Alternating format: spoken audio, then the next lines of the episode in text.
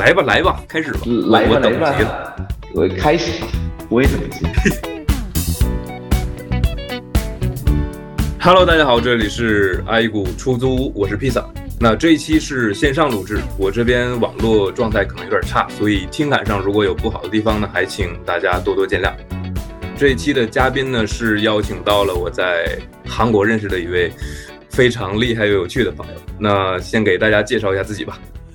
大家好，线上的听众大家好，我是呃陈浩哲，来自马来西亚，然后平时大家都会叫我 Lawrence 或者浩哲，然后我是目前在上海上海大学上海电影学院读着那个戏剧影视文学专业，简单来讲就是专门干编剧的事情，学编剧的活。然后之前呢和咱们的主持人，就是那会儿是去到韩国中央大学交流的时候。就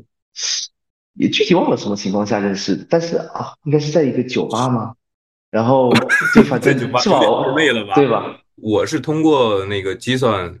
啊，对他啊，叫了我和你出来一起吃饭。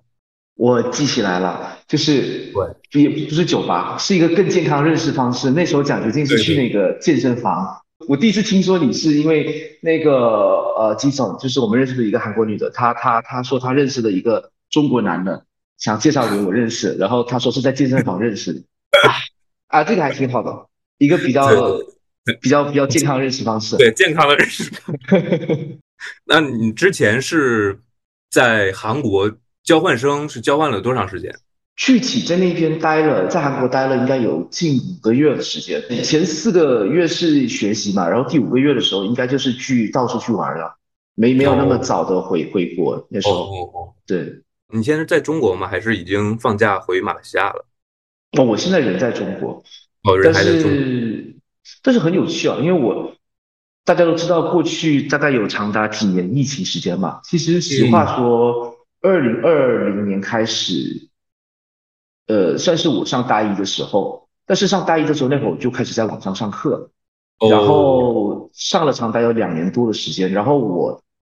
虽然说我是上海大学的学生啊，但是我当我当我第一次踏入线下的大学的时候，竟然是去的一间韩国的大学，而不是自己的原本的大学，所以那个还蛮还蛮神奇的。就是所以我我那会儿就就常说，哎呀，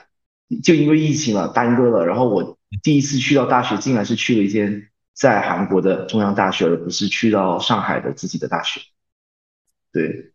那你现在在上海待了差不多有一年多的时间了吧？我印象里。差不多。呃，现在如果说今年算上，我是去年三月十八、十九号那期间来上海的，所以差不多要要满一年了。因为前一段时间嘛，正好是二零二三年的年末嘛，然后大家都会在这个社交平台上 PO 一些年终的总结啊，然后发一些照片什么的。所以我看到 Lawrence 是发了很多和朋友的合照，然后包括在中国啊，对，包括在中国的，然后可能在在韩国的也有，然后还有在马来西亚的，对吧？那你现在已经回到中国继续在上海的学业了。那不论是你在韩国。作为交换生度过的那个半年，还是说在中国留学这段时间，有没有说让你印象特别深刻的人或者是事情？对，我觉得这个问的挺好的。对，因为呃，哎，肯定是有的，肯定是有的。而且这这像你你就你你刚才提问的这个问题啊，还是不怎么有人会提问我的，你知道吗？因为因为正式场合之下，不会有人就特别会说，哎呀。你对什么对什么就是有印象或什么的，但是我特别想聊这个东西，因为呃确实有的，就是我我经常跟别人说啊，就我经常主动提起，我说我人生中最美好的呃一段那个时光是在人在韩国那会儿，我我有个美国朋友，他经常是这么说的，他他估计也是跟我有一样的感觉，他是这么说，就是那段短短的五个月的时间，就好像呃，我在我在选择那个用词啊，因为就是。他的这个用词可能不太好，但是就是反正就有点像，你知道吗没关系，用用完不合适可以剪掉。你大概对，就是有点像课一样，你知道吗？就整个人嗨了，哦、就这五个月，就整个人就很嗨的。可是就是那五个月嗨完之后呢，有一段时间就很失落。所以我经常就是这么说，我那段时间特别的快，遇到各种各样的人，各种各样的事情，而且我遇到的几乎几乎是每一个人都非常的有爱，对，就是见面的打开方式就是抱一抱呀，或者说呃，就是那种各种嘘寒问暖，特别特别舒服。但是也因为是我估计是那会儿因为疫情关系嘛，被关着了很久，然后再再次回到校园的时候，呃，遇到不同的人，会有一种怎么说，好像重获自由，然后每一个人又好像敞开他们的胸怀迎接你的时候，情绪非常饱满。对，情绪特别饱满。那五个月期间，真的情绪特别饱满。我之前有跟有跟奖学金介绍过嘛，就是我的那个韩国朋友，嗯，就是有一个我我我是叫明群。然后，这个人真是不得不提一下，这个特别特别的特别的重要。然后他是我在，因为我们那边有一个叫做 Korea Clubs，因为 Korea Club 基本上就是找了一群韩国人跟外国人在一起，然后组织那种联谊活动什么的。然后我在里，因为他们会在里边安排那个搭档，那我自然就是要安排给一个韩国搭档，然后我的韩国搭档就是英俊。呃，但是我我觉得那个那会儿就是可能对明权还没有那种特别的认识，但之后的时候就是事情就是逐渐往一个非常不可思议的地步发展，就是你你就发现到，诶，感觉这个人就是命中注定出现在你生活，因为他后来非常好的带我去，嗯，呃，认识了他的家人，因为那会儿他他他的父亲是在那个济州岛有开了一家民宿。哦，然后对他邀请了我们过去，然后重点是我们去那边的吃的住的，呃玩的全都基本都免费，因为就他开民宿啊，我讲这个就乐了，你知道吗？我就觉得哎呀，因为因为去去去济州岛嘛他没有地铁，那你就得坐巴士、坐那个打车什么的，很麻烦。然后我们那会儿就是又认识了他的弟弟，他的弟弟是 N Q，然后他就是基本上全程开车带我们玩儿，哎呀，特别好玩。特别好玩。那那会儿跟我一块去的还有一个同学，也是来自瑞典的，呃，叫做那个 Linus，呃，然后这个也是我特别好的朋友，对。然后基本上就是这几个还蛮有意思，到到现在还在还在交流着。然后我知道是那个 NQ 呢，好像是在去年的时候年头的时候，二零二三年年头的时候服军役去了。然后他的哥哥呢，就是 Minq，就是我的我的那个搭档。他是在今年一月的二号的时候服军役。对，因为我记得有很长一段时间，你的朋友圈背景就是好像是你们四个人的合照，是吧？是的，是在机场的合照，大家离开韩国之前照的那张照片。啊，是我我我特别提他们两个人，因为呃，包括他的弟弟，因为他弟弟其实基本上现在有有跟我有一个任务，就是他弟弟要学英语，但他弟弟有在军役，你知道吗？因为他的这弟弟呢，就是 N Q，他们。在服军役期间，他只有傍晚六点到晚上九点这三个小时之间可以使用手机。呃，他之前有跟我聊过这个东西，他想要学英语，然后要跟我多多聊天。基本上现在是基本上天天啊，我会说天天，天天晚上定时，然后打打一会儿电话。对，就是就是我我我实话说，我真的，嗯。这么讲吧，因为他的他的我的韩语可以，但是还是有有很多提升空间，所以在聊一些话题上面，他还是没办法聊得很深入的。然后，呃，他也是他就是可能英语也没办法跟我聊得太深入，所以所以每一次我特别担心，你知道吗？就跟他跟那个跟韩国人交流的时候，得要有很多这种除了语言之外的肢体动作。包括面部表情是支持我聊天内容，但是但是整体来说还挺好的，还挺好的。然后像 Linus 跟 m i n c h n Linus 的话，我我我我我觉得他是蛮有意思的一个人，就是 Linus 他算是一个整体而言能够让我从他身上学到很多东西的人。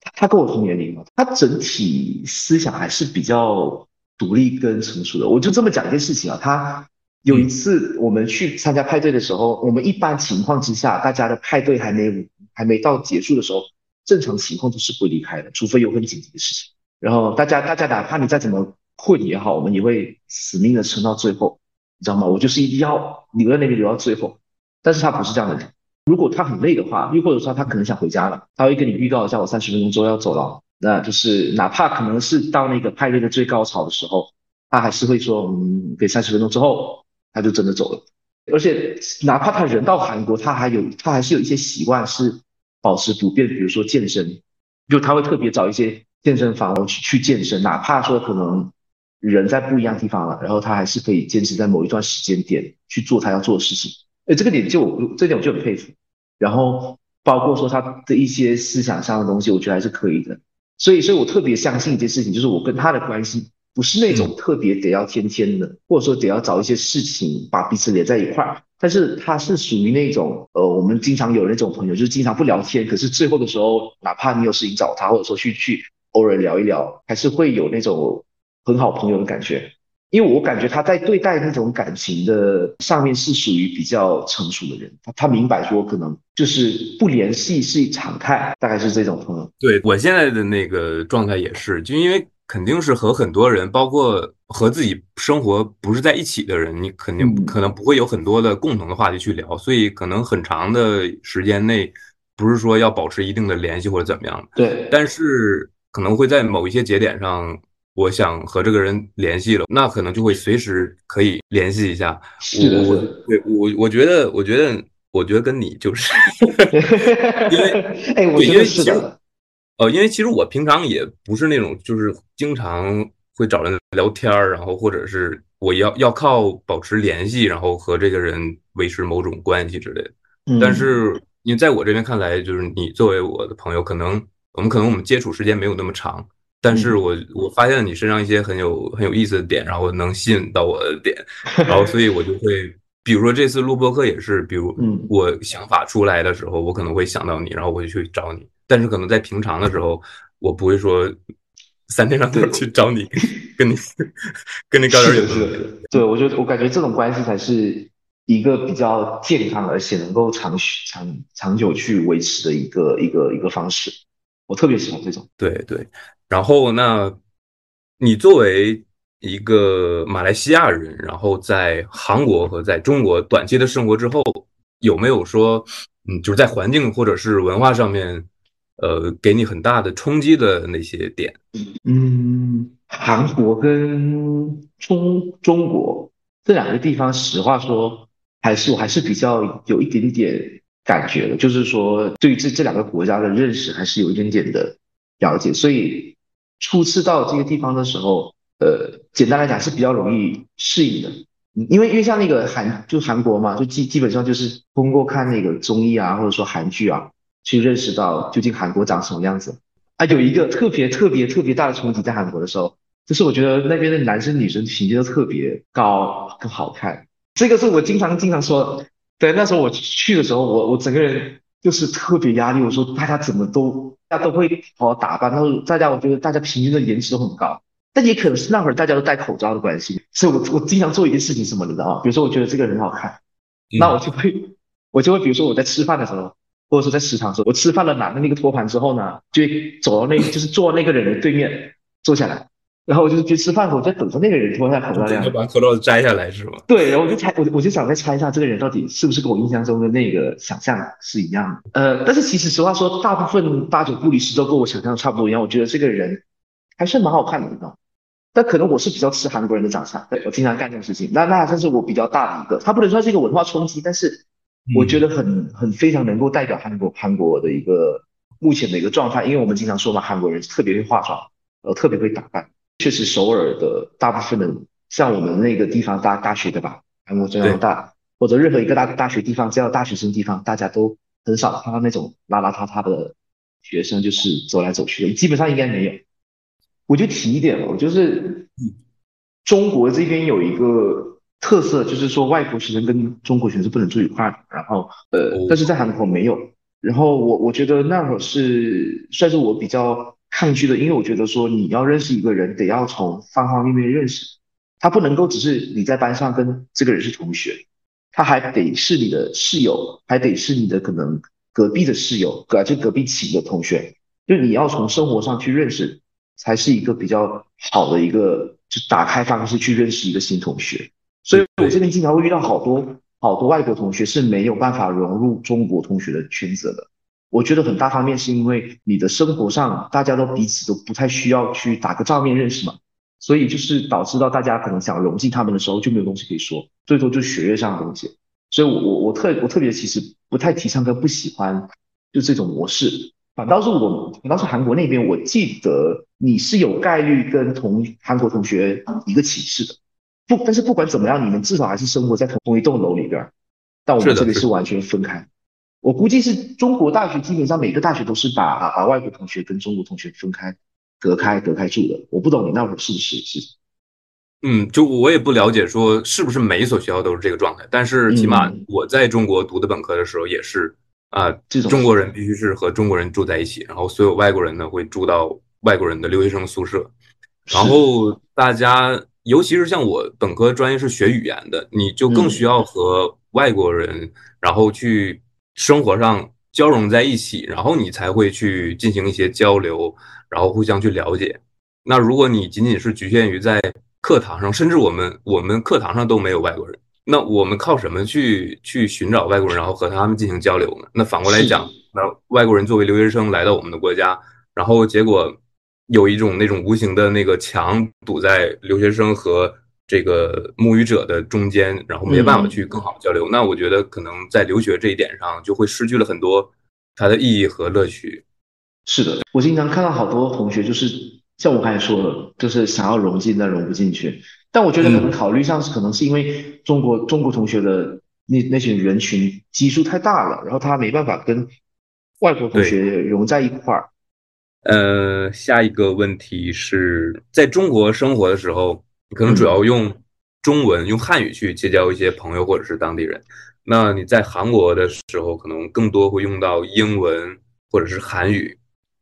那当你用不同的语言去结识不同国家的人的时候，你会有什么样的感受，或者是有什么差异化在里面？哦，对我这个也是特别想聊的，因为，哎，我觉得我这个我这个问的问题真的挺好的，就是呃，就在马来西亚，一般的华人他们基本都学三种语言嘛，就是中文、马来文跟英文。那也就是为什么我的我的中文说的这么好的原因，也就是因为我打小就在马来西亚那边说学习，然后到高中的时候也是有在不停的学，就是我们那边的教育是这样。然后，嗯，但是我实话说，我人在马来西亚混的华人圈子比较多，然后只说英语的圈子呢，还是相对来说比较少的。嗯，我使用英语的机会基本上就是那种比较日常的，但是如果说是要那种到那种比较深入的聊天。就是就使用英语的场合就比较少了一点，但我人到了韩国之后呢，就是主要的语言就会从中文换去了那个英文跟韩语，但是那个因为那会儿韩语可能才刚呃学了差不多一年多，就是也不怎么敢开口。然后那会儿我的室友来了一个，我我是来了一个室友，我的室友是日本人，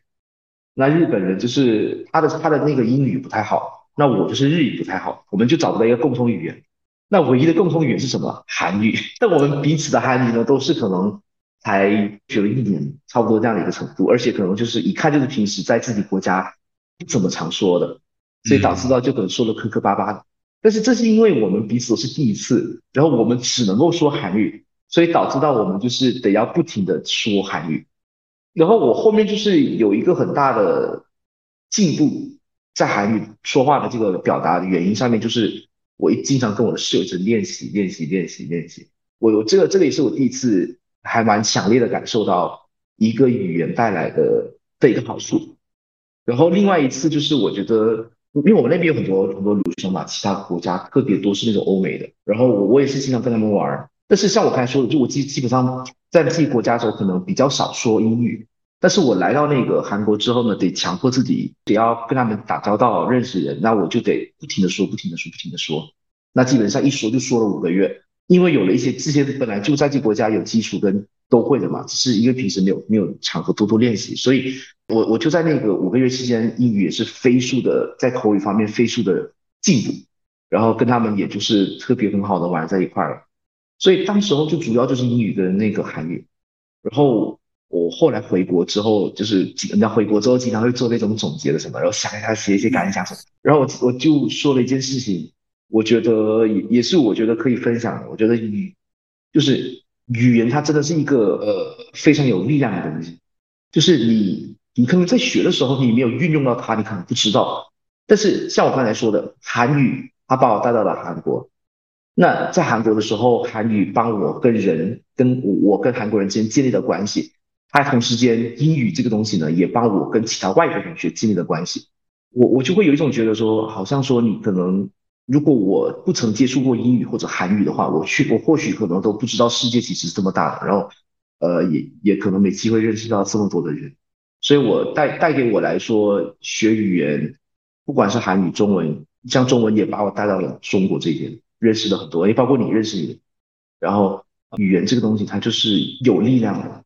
因为就我们，特别是我学英语那会儿啊，就可能学英语在马来西亚，可能就是使用的场合，可能就是平时在外面，呃，日常的东西，比如说你要去呃买东西啊，或者说什么什么的话，或者说可能跟其他种种族的同胞。交流的时候可能就英语，但是那时候我还没有深深的感受到这个语语言它可以带给你什么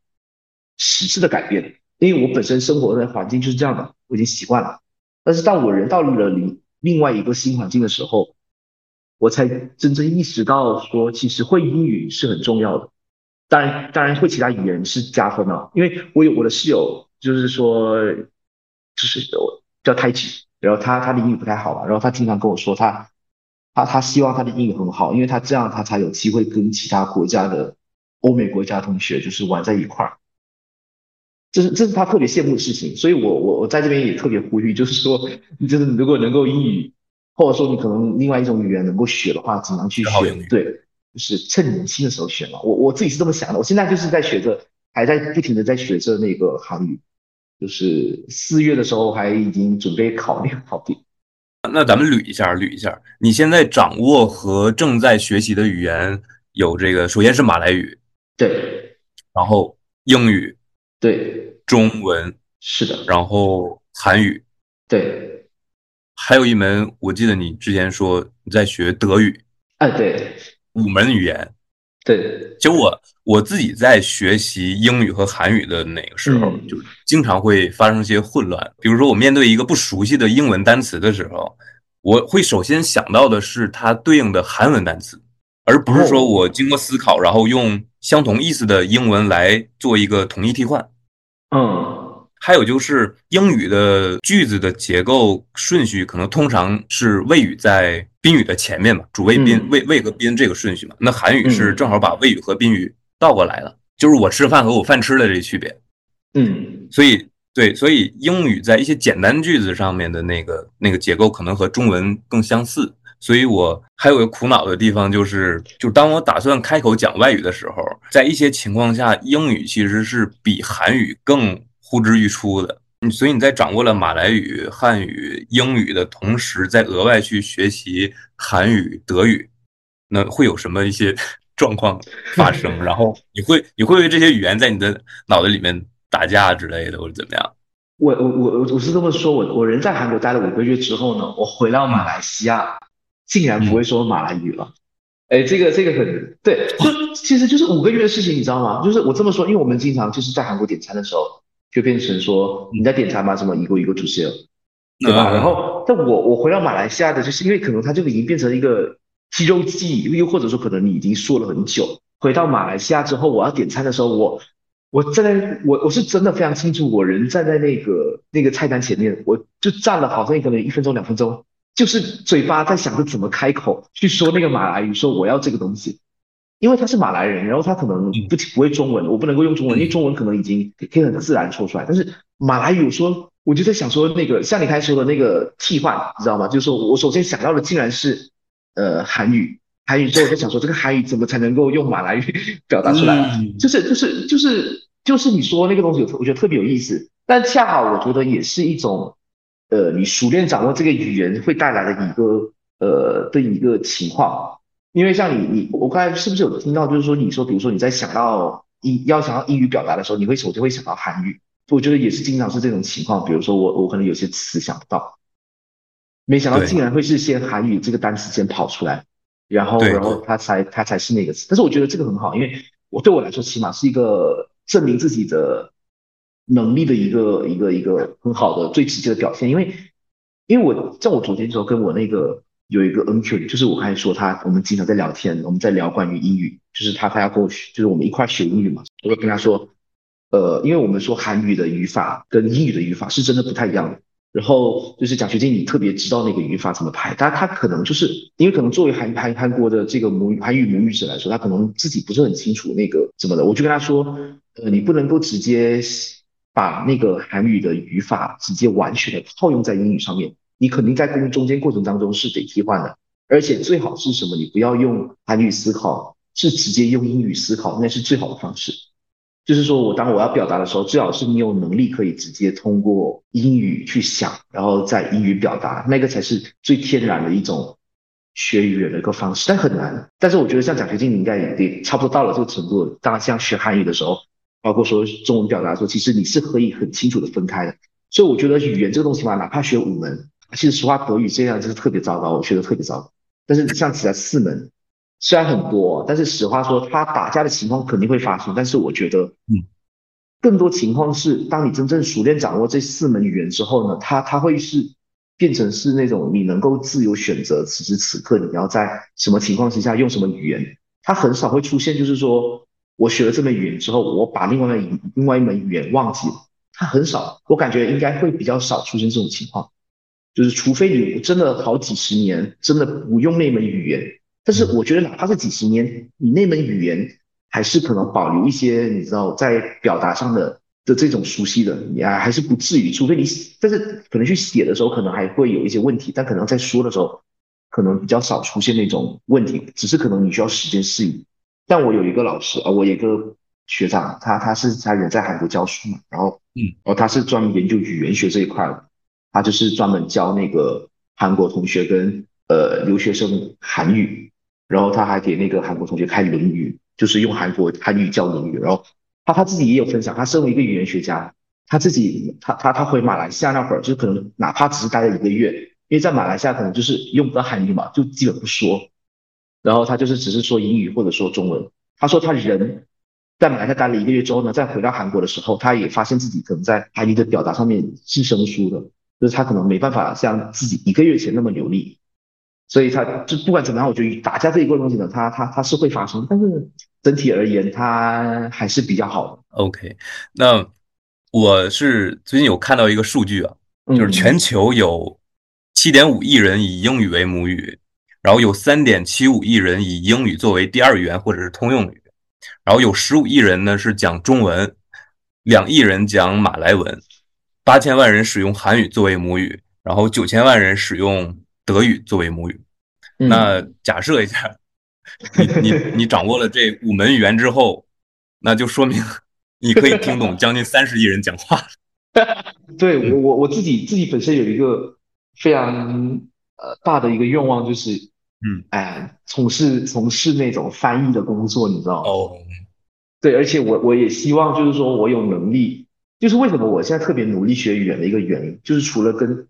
不同国家的人认识之外。另外一个东西就是，我希望能够借着语言这个东西去打开自己的视野，去去阅读不同的经典的那些名著，又或者说，就这样听起来有一点、有一点、有点上价值啊。但是我觉得，但是我觉得，就是我确实是这么想的，而且我特别喜欢，就是就是最好是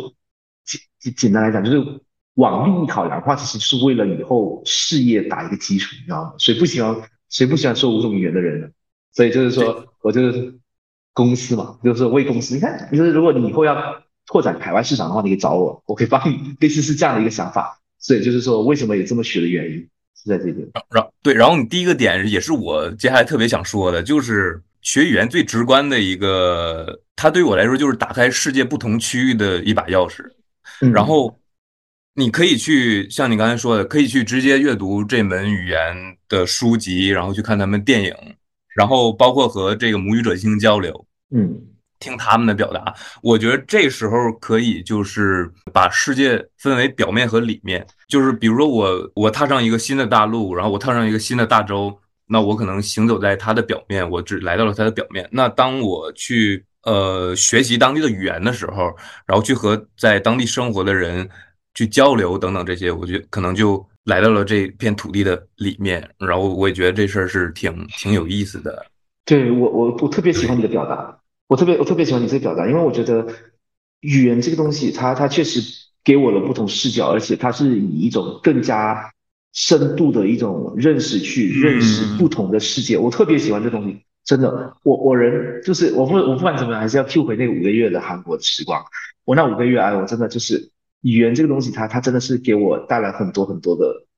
价值观上的这种颠覆，包括说我现在不仅在学语言，也是跟跟同学之间保持关系，也是也是嗯这个原因，因为它能够让你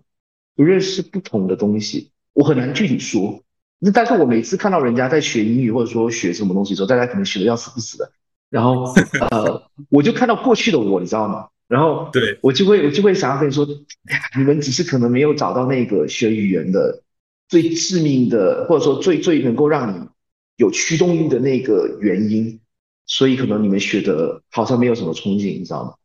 但我觉得如果你只要找到你，你可能就会有一个全新的打开世界的方式。对，那个也就是语言它本身魅力的所在，我想。是的，是的，是的。OK，那那你有没有在学习语言有一些小窍门、小技巧和大家分享一下？哇，这个我我我我我经常学语言干的一件事情是什么呢嘛？就是经常在挖那些小窍门、小技巧，但是到最后什么都没学。但是对，但是但是到最后什么都没学到，你知道吗？就是我花我这个花心思就是在在钻研那种小技巧。哦，我我昨天我昨天就在干那个事情，我昨天就是觉得说啊、我我要学很多东西嘛，我就昨天看了这么一叠的纸，你知道吗？我看着它之后，我在想说，我怎么才能够在办法一天内把这些纸呃学完？然后我就我我说我就在整理出，你知道吗？我我我我就要找出那个纸跟纸之间的问题跟问题之间的那个逻辑关系。我在我在想说，就是我能不能够简化他们的学习方式呢？嗯。然后结果结果花了一个小时两个小时在想这个问题，结果那纸一张都没开始到。对，所以对我来说，我觉得学语言可能，我觉得我我也是最近才领悟出来，因为我在过去的时候很喜欢干这种事情，真的，我特别喜欢干这种事情，因为我觉得，我觉得学语言就应该轻松，对，学语言确实应该轻松，抱着一个轻松的态度去学，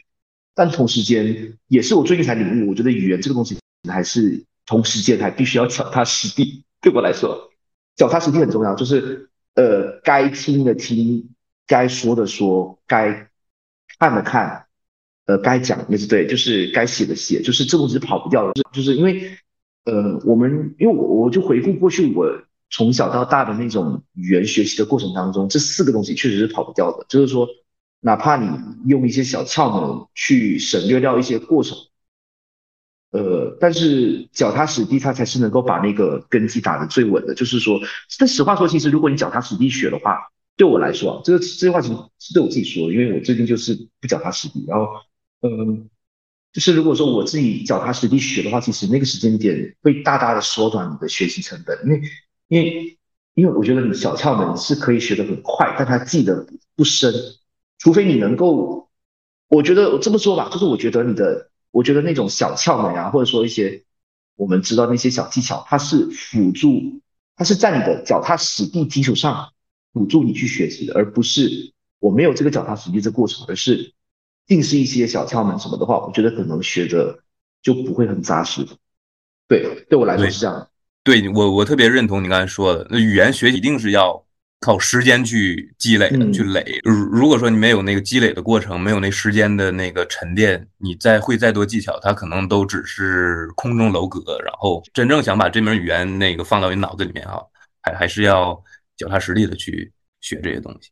对，而且我我特别想就是联联系回去，就是奖学金，你看前面提到关于这种深度认识一个国家跟文化的一个，嗯就是学语言这个过程，这个过程本身它其实也就是一种深度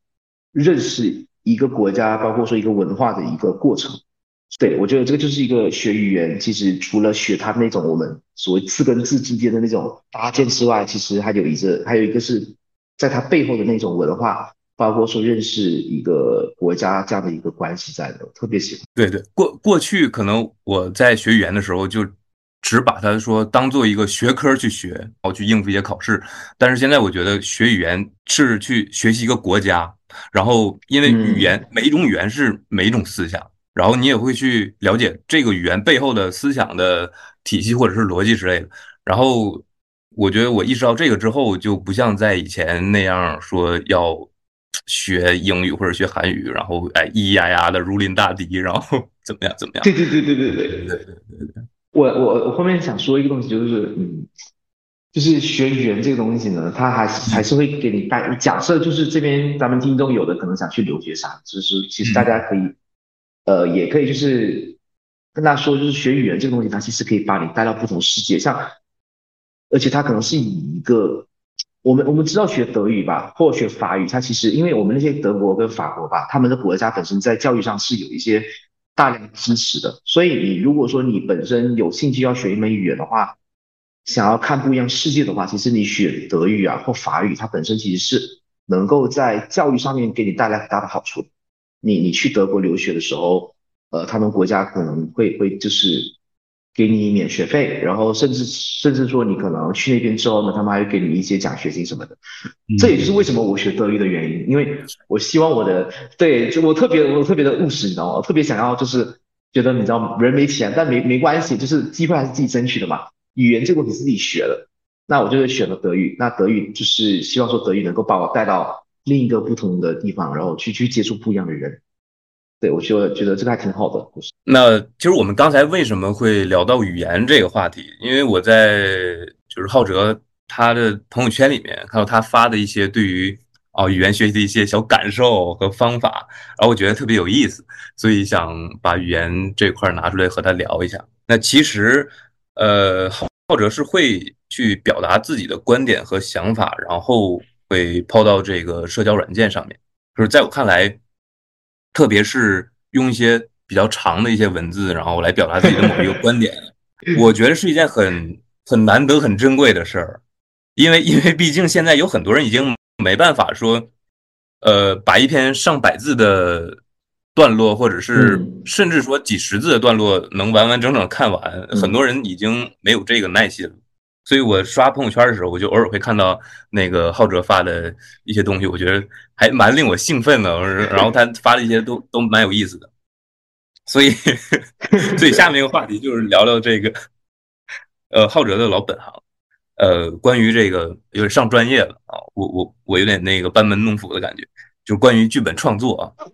呃，写剧本其实我不太了解，但是，嗯，关于写作这件事，可能有一些作家是这个基于自己经历过的事儿，然后去进行创作。那有一些作家可能他就仅仅在房间里就可以去构造出一个精彩绝伦的故事。所以我比较好奇的是，浩哲，你作为嗯一个不还在成长中的编剧吧？嗯，那你剧本创作，然后写故事的灵感来源于哪？然后。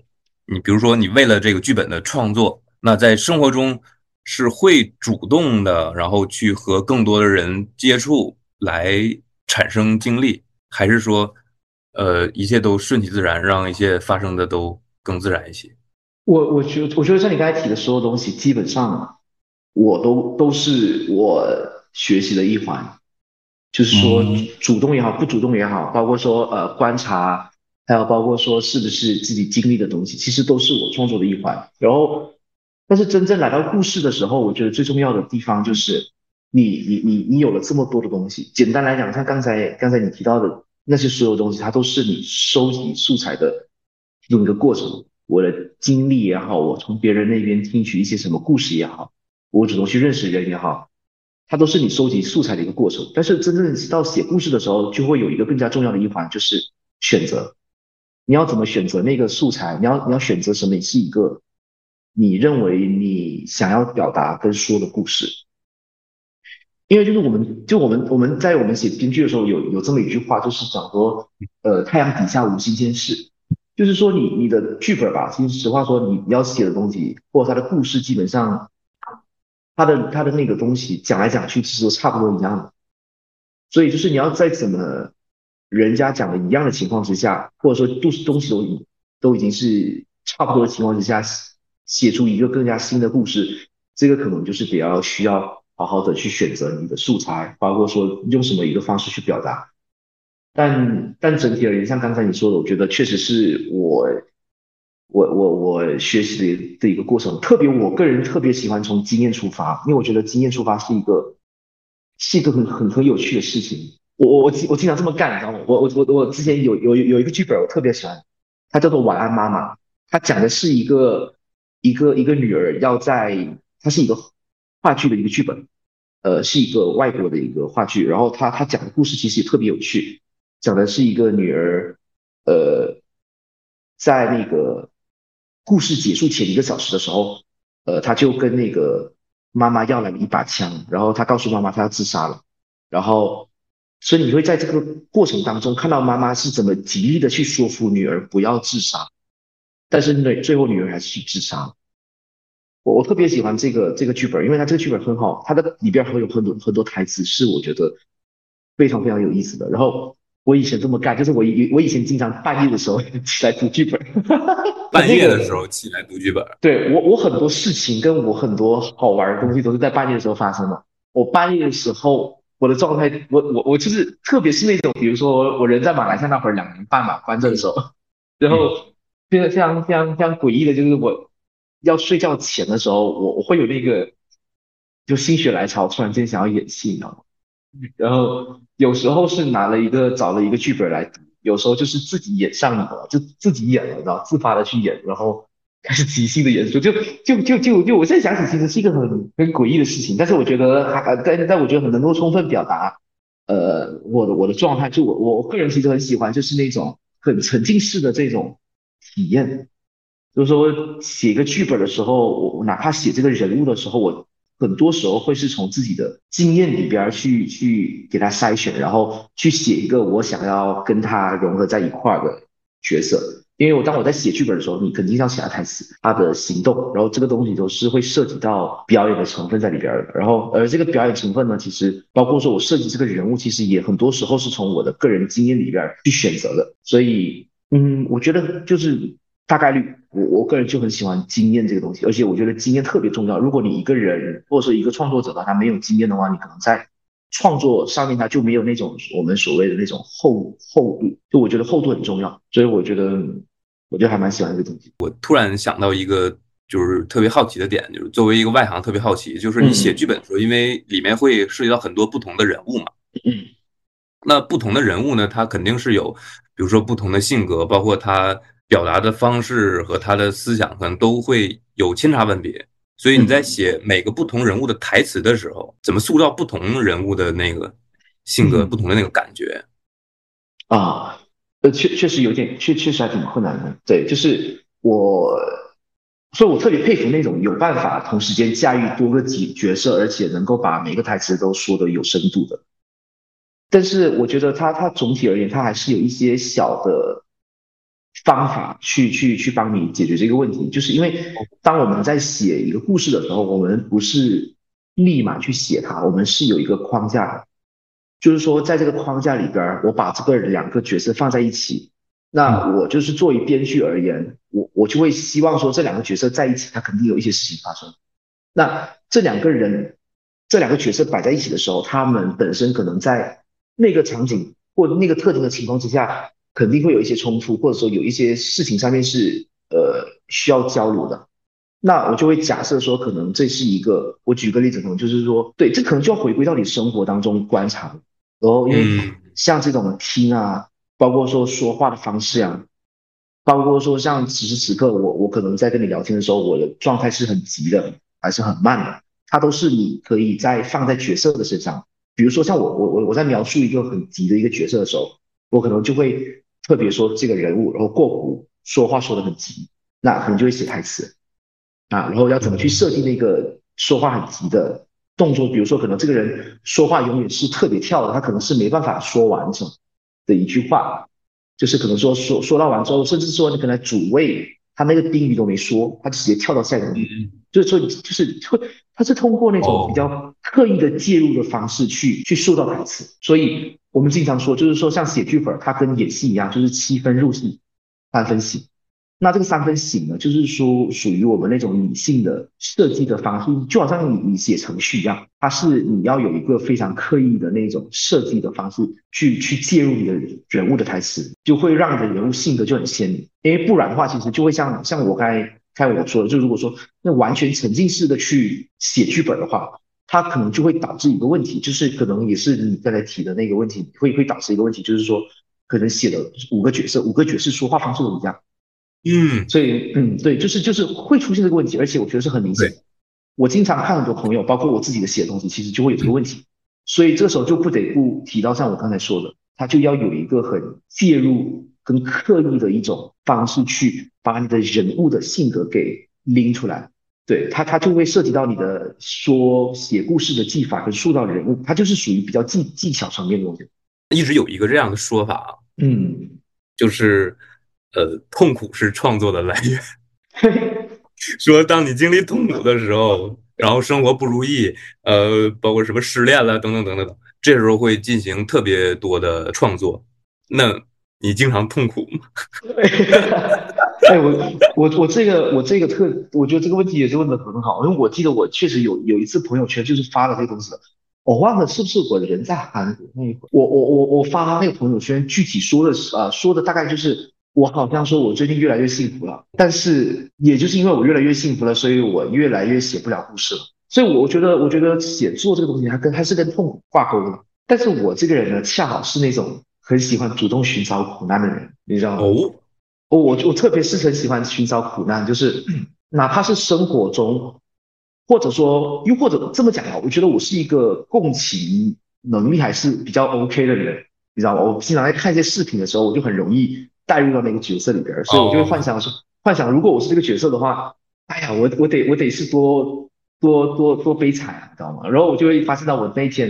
你知道，我就经历了一次的那种你知道非常痛苦的时候，那你这个时候就。就是因为经历那个时候，其实恰好就能够激发我的创作的这种欲望。对，哎，我觉得，哎，这东西可以写，那我就写。而且我觉得故事其实很多时候都是在呈现苦难，或者说揭露苦难这件事情。因为我们像我们写故事的时候，我们通常都要说想明白你要表达什么东西，你的主题是什么。你只有想清楚跟表达你的主题，讲清楚之后，你才有办法去，呃，把你的故事说得好。就是我们说的，我们就是观众看完之后呢，就会想说，你这个电影。或你这个故事究竟想表达、告诉观众什么样的一个价值？然后我我后来老师经常跟我们说，就是很多时候我们这些主题啊，八九不离十，都是生老病死，就是跟我们人生这种大喜或大悲这种东西是相关的。那我们像生跟死这种东西，其实都是我们所谓的人生中很大的这种东西，就是我们很少描述那种轻飘飘的东西。但是我们哪怕描述轻飘飘的东西，我们背后所蕴含那个价值跟你想要说的东西，其实都是很深沉的。就是看似轻飘飘，但是后面的那个东西是一个很深的一个东西，所以这也就是我经常在写作的时候，不停的在刻意的去观察跟引导自己写作的方向。就是我希望自己在表达跟写的时候，是写能够反映我人生现在状态的一个的一个主题。就我很多时候，比如说像疫情期间，我写的关于很多这种呃被囚禁的一个故事，说我在寻找自由这样的一个故事。然后后来又写了一个关于说，呃，跟家庭和解的一个故事，呃，其实你会发现到，这很多时候就是你的人，对我来说，我觉得人越是幸福，你就会对这种生活周围的苦难，就可能就不怎么容易共情，或者说没办法觉察。但是这个可能，可能我说的就是，可能你从小本身就很幸福到大，但是如果你可能是中后段的开始幸福的话，那可能你你本身还是具备这个能力的。所以，但是我我个人就是会会是这么觉得，你越是幸福，你可能就会越越享受现在生活。那你现在生活带给你很多快乐，就不会想要通过另一种方式去去排解你现在的痛苦。就我觉得写作是另一种，或写故事对我来说是一种寻找生活的出路的一种方式。我觉得，我觉得，我觉得还是挂钩的。第一点提到的那个，你会主动去找一些苦难，去带入别人的那个。视角，然后去感受他的悲惨，然后去激发一些你的灵感。这个我是蛮蛮新鲜的一个观点。我感觉你们应该也是差不多，像你们看电影的时候，很好好看的电影，你们你们也是会共情的。共情完之后，就会勾起你的过去的一些回忆。这个时候就会开始，哎，想说就是谁谁谁啊，想想找人聊一聊，你知道就是我我我我我也是这种，特特别特别好玩。其实，嗯，无论是你在写剧本，然后写一个故事。嗯，可能要表达某一个观点或者是情绪，呃，或者是像我们现在做的这件事情，就是在录播课，然后各自去表达自己的一些东西。就是我们为什么要表达？就这不是说那个刻意的用这话题把这后面升华，没有升华。就是我，就是我觉得，因为就像我们做的，跟表达有很多个不同的方式，比如音乐了、美术了等等等等等。然后你写剧本、写故事，然后包括一些文字的创作，像我们俩现在做这件事，可能是基于语言这个表达工具，然后去做的一个表达。那我们这些不同的表达方式呢，又构成了一个一个新的语言。比如说，你可能写一个剧本，那你剧本，你通过这个剧本想要表达什么东西，就是剧本赋予了你的新的一个语言或者新的一个语境。然后播客可能对于至于我来说，那我想通过这个播客来去表达一些东西，然后播客又变成了我一个新的一个语言。那我觉得语言就是人和现实之间的一个媒介，所以就是表达，在我看来就是应当是一件。我不知道准不准确，应当是一件家常便饭的事儿。就像你有大脑就会有想法，那你有想法就可以去表达。对我，我对表达是是是这么看的。我不知道有没有逻辑或者准不准确。我我觉得，我觉得，我觉得说的挺对的，因为我觉得刚刚刚刚我恰好不是 想到这一块儿。我觉得，我觉得语言最表达这东西吧，我们就是它最简单跟最最直接的。带来的好处就是说，呃，怎么讲？它排解你的，我就这么说话。我觉得，如果哪一天我不能够说话了，或者说哪怕我我手断了，我嘴巴我嘴巴可能也哑，你知道，我不能进行创作了。对我就是，嗯嗯，我没办法跟这个世界进行一个沟通的时候，我手断没办法打字，嘴巴哑，然后各种各样东西的时候，我其实会是非常痛苦，因为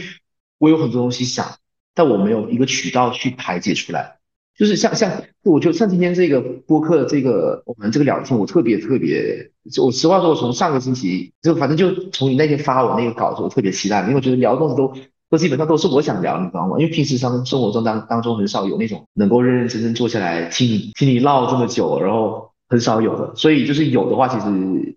要多多珍惜。但是但是整体而言，就是呃，所以就是为什么我特别喜欢。今天播客就是因为它让我有一个平台去表达自己的东西，因为我觉得相我相信大家就是有想了很多东西之后呢，大家其实会想要把东西分享给世界。就是我觉得分享这东西呢，就是表达了之后出去之后，你可以找到跟你同样有价值的人，然后你们在互相的回馈，然后聚在一块儿，然后不停的去产生更多有意思的东西。我觉得这个是很很很最直接的方法。然后人经历了苦难，然后我写故事，我写苦难的东西。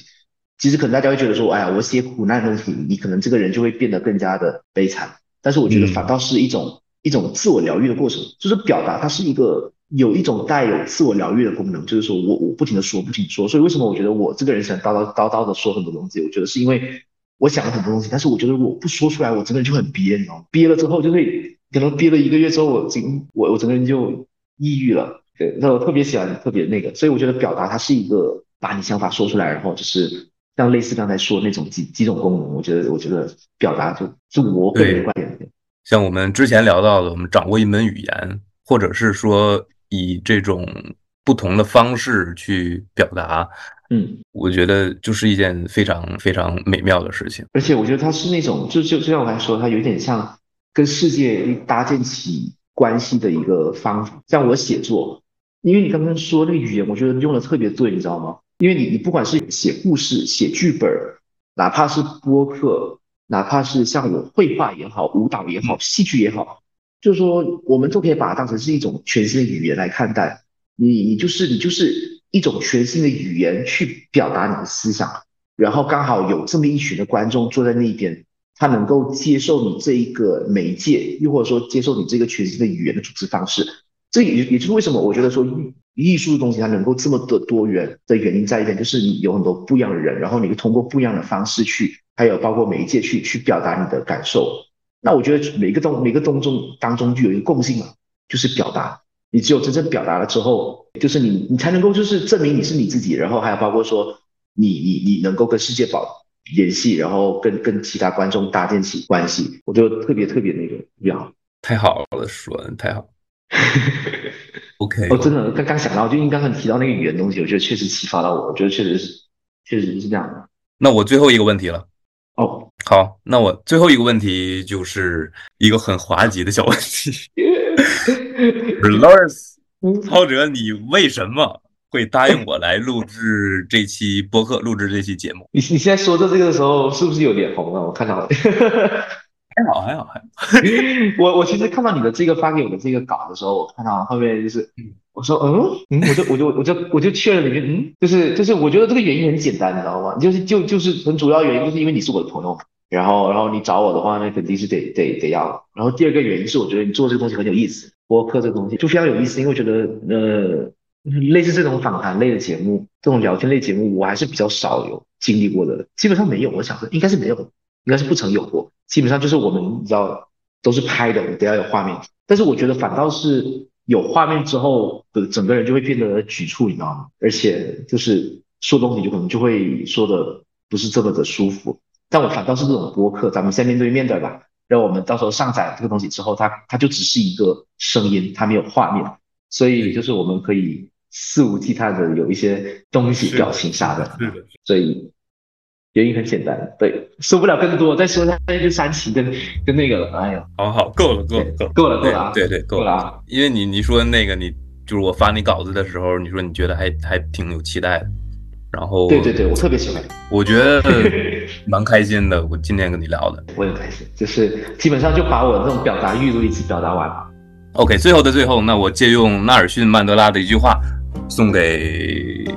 各位听众，送给大家。那如果你用对方听得懂的语言和他交谈，你的话只能进入他的大脑；但是如果你用对方的母语和他交谈，你的话会进到他的心里。那希望大家都能有一颗敢于探索的好奇心，然后保持表达的热情，探求语言和表达的边界。那这期内容就是这样，那我们下期再见，拜拜，拜拜。to pretend she's overboard, myself assured. I know, I know, a dirty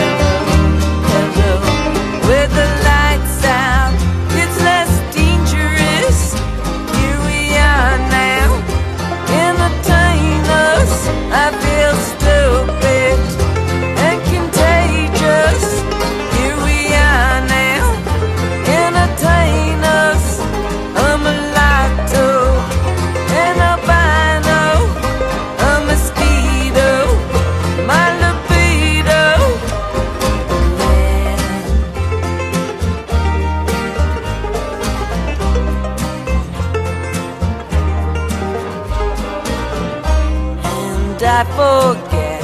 just what it takes. And yet I guess it makes me smile. I found it hard, it's hard to find But well, whatever, never mind.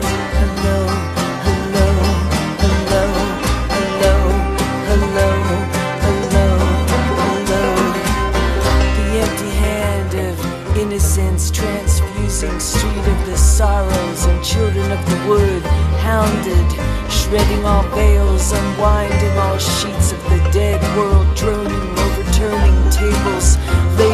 silver sacrificial birds beating goatskin drums, advancing with hands outstretched, and we keep filling them with mercury, nitrate, asbestos, baby bombs blasting blue, scavengers picking through the ashes, children of the mills, children of the junkyards, sleepy, illiterate, fuzzy little rats, haunted paint sniffing, stoned out of their shaved heads, forgotten foraging.